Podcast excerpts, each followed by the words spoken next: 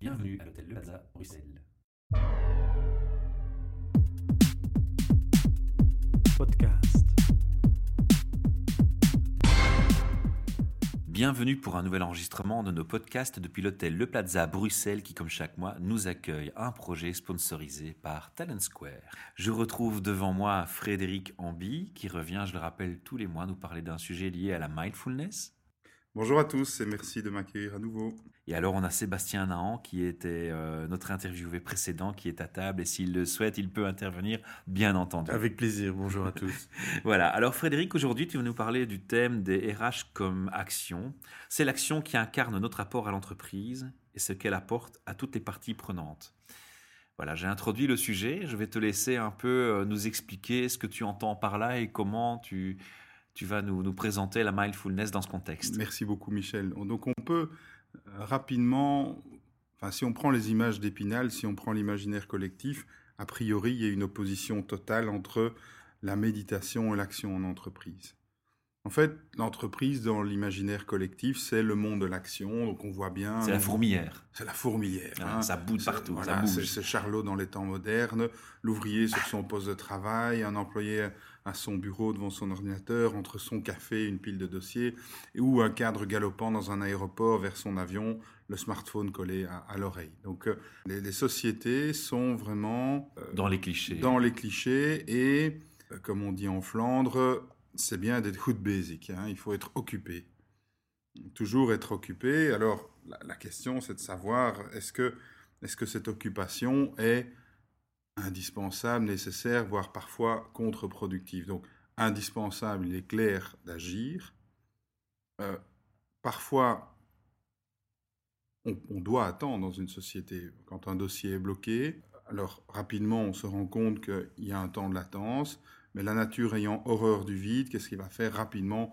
On va s'occuper à, d'autres choses. Et finalement, on se distrait de son objectif initial. Et on se distrait de son objectif initial. Alors je vais illustrer, si tu permets que je t'interrompe très bien ton propos. Moi j'ai travaillé dans une entreprise, il fut un temps où effectivement, dans l'équipe, tu voyais des gens qui avaient un moment de pause ou un moment d'attente sur un résultat, ou qui avaient besoin de faire une réflexion, et le manager n'étant pas là, ça ne leur posait pas de problème. Tu vois le manager rentrer dans la salle et tout d'un coup, la tête se plonge sur le clavier, les 4-5 doigts de chaque côté commencent à tapoter et tu te dis, mais c'est quoi ce cinéma? C'est ça que tu illustres? Exactement. Hein. donc on est vraiment. J'ai bien illustré. Exact, mais c'est exactement ça. Et je pense que tout le monde l'a fait de près ou de loin dans une entreprise. Euh, bon, moi j'ai dirigé pendant des années des entreprises en France où effectivement il y avait le, le phénomène du présentéisme. Je m'excuse pour les Français qui qui m'écoutent, c'est un phénomène qu'on observe aussi en Belgique. Mais donc ce phénomène du présentéisme, mhm. c'est-à-dire, voilà, c'est le syndrome de la machine à café, où on passe plus de temps à la machine à café qu'à produire réellement quelque chose. On passe plus de temps en réunion, parfois juste pour passer son temps. Moi, j'ai assisté à des réunions où je ne savais pas ce que venaient faire les trois quarts des gens qui étaient qui étaient présents. Mais bon, Il y a quelques sketchs qui circulent hein, en vidéo sur YouTube, sur les réseaux sociaux, avec des, des, choses comme ça assez marrantes. Ouais. Oui, donc, donc, voilà, donc soit l'action est trop abondante, hein, on, est, on a trop de boulot, les priorités sont mal fixées, il y a des imprévus, l'organisation est, défaillante, ou on a besoin d'avoir l'esprit occupé. Soit pour montrer aux autres qu'on est hood basic, soit pour bah, ne pas avoir le temps de réfléchir sur quel est vraiment mon objectif dans l'entreprise. Est-ce que je fais bien mon travail ou simplement est-ce que ce travail me passionne suffisamment Et ça va plus loin. Certains, c'est même presque une culpabilité et ils sont tellement coupables que même sans surveillance, ils s'obligent à avoir des activités euh, qui les distraient en fait. Exactement. Donc là, on parle de la suractivité. Euh, qui, est, avec le, phénomène du smartphone qui nous permet d'être tout le temps en contact au monde du boulot et au reste, est un peu un syndrome actuel. Alors, il y a aussi l'activité en entreprise qui n'est pas assez abondante, c'est-à-dire dans des périodes d'attente, euh, voilà, on, a des moments où on ne fait rien. C'est pas excellent non plus. Si ces périodes durent trop, ben on observe des, phénomènes, comme oui, la, dépression. Hein. Beaucoup de gens qui sont dans un travail qui finalement n'ont pas de sens parce qu'ils ne les occupent pas assez ou les occupent mal, leur laissent trop de temps. Finalement, c'est pas pas pas pertinent non plus. Et alors, il y a aussi et ce sont des catégories qui se recoupent, le travail qui est absurde. Le travail absurde, c'est un travail qui est peu pertinent, car il n'a aucun sens, et on vient de l'évoquer, aucun sens pour soi, aucun sens pour les autres, ou alors uniquement dédié aux actionnaires ou aux clients et pas aux employés, ou au contraire, les, clients sont totalement absents, ou même l'actionnariat se désintéresse de, l'entreprise. On a vu ça récemment avec, euh, avec Mittal, hein, une fois qu'ils avaient pris l'argent qu'ils pouvaient, bon, ben, ils sont partis. Ou par rapport aux employés, les décisions du management ou de l'actionnariat sont incomprises ou incompréhensibles par le commun des mortels. Donc, j'imagine que tu as vu aussi cet article circuler sur les bullshit jobs, c'est comme ça qu'on les mentionnait? Oui, les bullshit jobs, exactement. Ces fameux jobs où, la personne qui rédigeait, la critique et l'article t'interpellait et te disait mais si demain ton job n'existait pas, quel serait l'impact? Ah Oui, bon, mais je pense en fait que... En fait, on a des, des bullshit tasks qui existent dans une fonction mais bon, si, on reprend les travaux d'Alain Touraine, hein, qui est un sociologue français, on se rend compte que beaucoup d'organisations, une fois qu'elles sont autosuffisantes financièrement, n'ont plus que comme euh, plus que comme objectif de grossir. Et pour grossir une organisation, qu'est-ce qu'elle fait? Elle engage des gens. Parce que ben, pour, dans, dans, dans, le, dans la façon traditionnelle de penser le travail, ben, pour être un chef, il faut des gens en dessous de soi. Et la meilleure façon d'avoir des gens en dessous de soi, c'est de les embaucher, pas forcément d'avoir un travail utile ni même passionnant à leur donner. Et donc c'est structurel, c'est organique, c'est biologique presque comme façon de fonctionner. Et donc, de l'autre côté, les, images, euh, donc d'un côté, on a l'entreprise avec cette action euh, multiple, permanente, cette fourmilière hein, dont on vient de parler. Et puis de l'autre côté, on a la méditation. Et la méditation, bon, ben, véhicule aussi toute une série d'images d'épinal avec ben, le, le, moine bouddhiste qui bouge pas, ou les gens qui font de la méditation au bureau, ou euh, ben, tout. C'est le sentiment d'une extrême à l'autre. Voilà, c'est le sentiment d'une extrême à l'autre. Un peu, bon, soit les gens euh, qui sont relax, qui sont détachés du monde matériel, qui ont tout compris, ou euh, des hippies un peu glandeurs qui, qui, qui font pas grand chose, quoi. D'accord? Donc, on a, on a aussi dans la méditation toutes sortes d'images. Alors, qu'est-ce que l'un peut, peut apporter à l'autre? Et euh, pour donner un exemple, je, vais citer un article euh, qui a été fait, qui a été écrit par rapport à l'expérience de Google. Pourquoi chez Google tout le monde médite aujourd'hui? Donc Google, c'est vraiment la société technique où effectivement il y a le culte du travail, de la réussite. J'ai plusieurs amis qui travaillent en Belgique, aux, aux États-Unis. Effectivement, ils bossent beaucoup, mais on les incite à méditer également. Et que remarque-t-on quand ces gens qui sont soumis à une forte pression professionnelle et donc ont une vraie suractivité méditent? D'abord, il y a des effets physiques. Effectivement, la respiration ralentit, la pression artérielle baisse, les systèmes immunitaires et digestifs fonctionnent mieux, les niveaux d'hormones de stress retombent et réduisent d'autant les facteurs des maladies de civilisation induites par ces pathologies comme l'obésité, le diabète, le burn-out, certains cancers, des infections chroniques ou des douleurs articulaires chroniques également. Ça, c'est l'approche scientifique qu'on présente souvent d'ailleurs quand on présente la, mindfulness avec une, une, vue scientifique. Voilà, exactement. Donc, il y a un aspect préventif et aussi de plus en plus curatif des, des, des, maladies. Mais ça va. Mais là, on est dans le bien-être au travail, concrètement. Là, on est complètement dans le bien-être au travail, donc ça a une utilité très, très claire. Les gens sont bien, ils travaillent mieux, tout le monde est content. Mais toi, tu veux marier ici la mindfulness, donc la capacité de prendre une distance, une pause, un repos, une pleine conscience à un moment précis par rapport à cette fourmilière. Alors comment on va marier les deux? Alors comment on marie les deux? C'est-à-dire que au quotidien, méditer nous connecte au fur et à mesure des méditations de plus en plus à une paix profonde. Non mhm. seulement pendant la méditation, mais aussi hors de la méditation. C'est-à-dire que le calme que l'on que l'on rencontre en méditant émerge de plus en plus dans la vie quotidienne. Et on découvre une conscience élargie et ce que j'appelle le meilleur qui préexiste en chacun d'entre nous. Et donc de là, la méditation permet le développement de l'intelligence émotionnelle, soit de comprendre et compatir plus facilement envers soi-même, ses clients, ses collègues, patrons et employés. Et donc les relations avec autrui et nous-mêmes sont largement améliorées et constituent une alternative à la méthode de réduction du stress qu'ils appellent euh, Red Wine and Cheeseburger, qui est assez nocive pour la santé, comme chacun le sait. Et donc effectivement, cette possibilité de prendre un moment de calme, de ne pas se précipiter en permanence dans l'action va permettre deux choses. La première, ça va être de se dire quelles sont mes priorités? Je prends du recul et donc je me rends compte que toute une série de choses que je fais peut-être de, façon machinale ne sont pas utiles ou pas ma priorité. Mais ça, j'ai le sentiment, pardon t'interrompre, que ça commence à être inculqué dans les entreprises. Souvent, dans le management, j'entends, ben, prends le temps de réfléchir, prends le recul nécessaire, ne fonce pas. Je veux dire, c'est des choses qui quand même commencent à, venir sur le terrain. Alors, la, la, différence entre la mindfulness et prendre le temps de réfléchir, c'est que dans la mindfulness, on ne réfléchit pas, on ne fait juste rien. Et donc cette capacité à ne rien faire permet de revenir après dans l'action plus frais, avec une distance qui se prend automatiquement. Donc c'est vraiment une... On, acquiert une nouvelle soft skills qui, qui devient un réflexe acquis.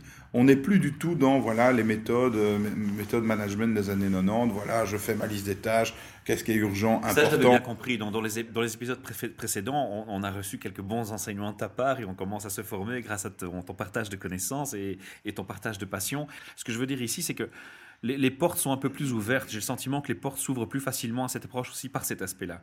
Puisqu'on prend maintenant le temps de dire aux gens, bah, écoute, réfléchis un peu, ne fonce pas, tête baissée, prends le temps nécessaire. C'est peut-être une chose qu'on entendait moins souvent avant.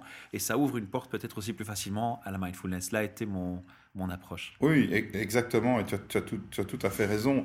Et en même temps, à partir du moment où ce temps est donné, où ce temps est inscrit encore une fois dans la culture de l'entreprise, donc une culture de méditation, une culture de prise de recul, une culture aussi où on n'est pas tout le temps à, 300%, on a une perception plus, plus claire et plus accrue de la réalité. Et donc, elle nous permet de, aussi de nous concentrer sur la seule réalité tangible, c'est-à-dire le présent et les problèmes qui, se posent aujourd'hui, et les questions à résoudre et les solutions à apporter.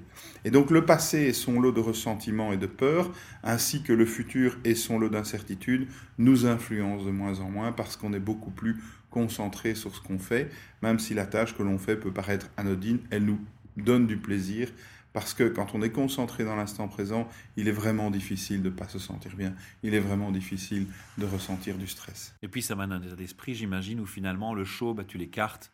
Tu n'as plus besoin de faire du show parce que tu sais très bien où t'en es. Tu, tu te positionnes toi-même par rapport à toi et ton propre regard sur toi, en fait. Ah oui, donc tu passes effectivement l'action, puisque c'est le, le, le sujet, est beaucoup moins orienté vers l'autopromotion. Parce que l'ego donc la, la, la, nécessité, l'ego défini comme la nécessité de défendre ses positions dans une entreprise ou l'image que l'on a envers les autres.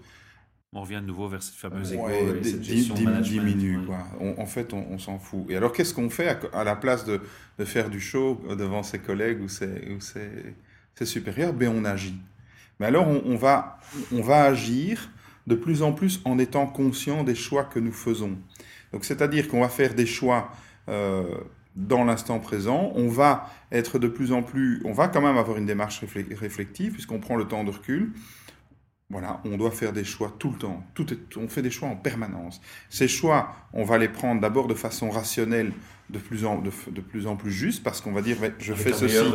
avec un meilleur recul, je fais ceci. Mais je le faisais de façon automatique. Maintenant, je, je me dis, mais est-ce que ça donne est-ce que ça donne le bon résultat hein? Je crois que c'est Einstein qui disait la, folie, c'est de, faire toujours la même chose en espérant un résultat différent. Donc, on prend cette distance, on fait autre chose après une réflexion de type intellectuel, mais c'est comme ça qu'on acquiert des réflexes, c'est-à-dire à force de toujours refaire les mêmes choses mais avec cette prise de distance, on va reprogrammer sa façon de faire, on va reprogrammer ses routines professionnelles, on va éliminer toute une série de choses qui nous emmerdent ou dans lesquelles on n'est pas bon et qu'il vaut, mieux qu'on confie à quelqu'un d'autre pour prendre des choses dans lesquelles on est, on est meilleur. On peut dire qu'on passe de la pleine conscience du soi à la pleine conscience de son action? On passe à ce qu'on appelle la pleine conscience de son action avant que l'action ne redevienne inconsciente et spontanément juste. C'est-à-dire que... Je vais mentionner aussi cette redondance dans les interviews. Voilà, euh, ça c'est vraiment... La, la méditation, c'est pas un truc de Bouddha pour se couper du monde. C'est vraiment, ça permet vraiment de faire émerger ce supplément de conscience dans la vie, dans la vie courante, pour agir avec beaucoup plus de bonheur pour soi, pour les autres et pour les projets qu'on a envie de mener. Au niveau de la mindfulness, maintenant, comment arriver à reprogrammer ses actions? Et donc là, il y a trois étapes en fait. Donc la première, c'est effectivement quand on doit prendre une décision, on va commencer à ouvrir le champ des possibilités. C'est-à-dire qu'on va se dire quelles sont les différentes possibilités de, de choix que j'ai par rapport à une situation? Première étape. Deuxième étape, on va se dire, en fonction de chacun des choix que j'envisage, quelles vont être les conséquences pour moi-même et pour ce qu'on appelle les stakeholders, donc tous les gens qui vont être touchés par cette, cette action. Jusque-là, on est dans le rationnel. Et puis, c'est quelque chose qu'on avait évoqué la dernière fois, on va faire appel à l'intelligence du ventre, c'est-à-dire que l'intelligence du corps, c'est-à-dire qu'on va se, se demander... Voilà, on va ajouter à la partie intellectuelle la partie, euh, la partie intuition pour sentir, tiens, qu'est-ce que mon corps me dit de faire? Est-ce que j'ai un sentiment physique, on parle bien d'un mhm. sentiment physique, de confort et d'inconfort par rapport à cette décision? Bon, si, si le sentiment est de confort, on fait l'action en question.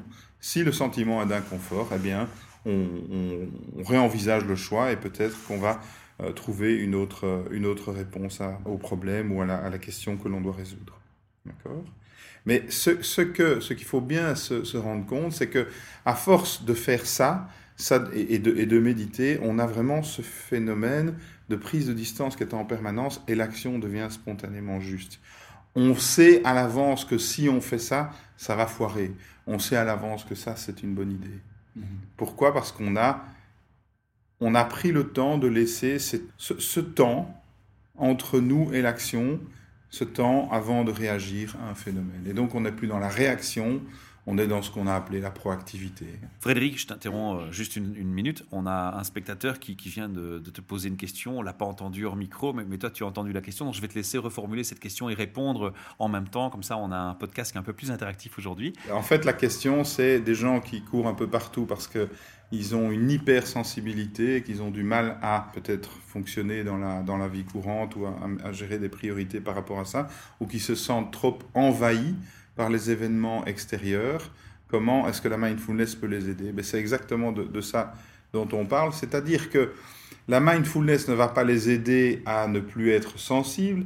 La mindfulness, la mindfulness va simplement les aider à accepter cette hypersensibilité et à sans doute en faire un avantage. C'est-à-dire, on à gérer autrement en fait. À, gérer autrement et puis surtout se dire cette, cette, cette hypersensibilité, ce n'est pas simplement moi.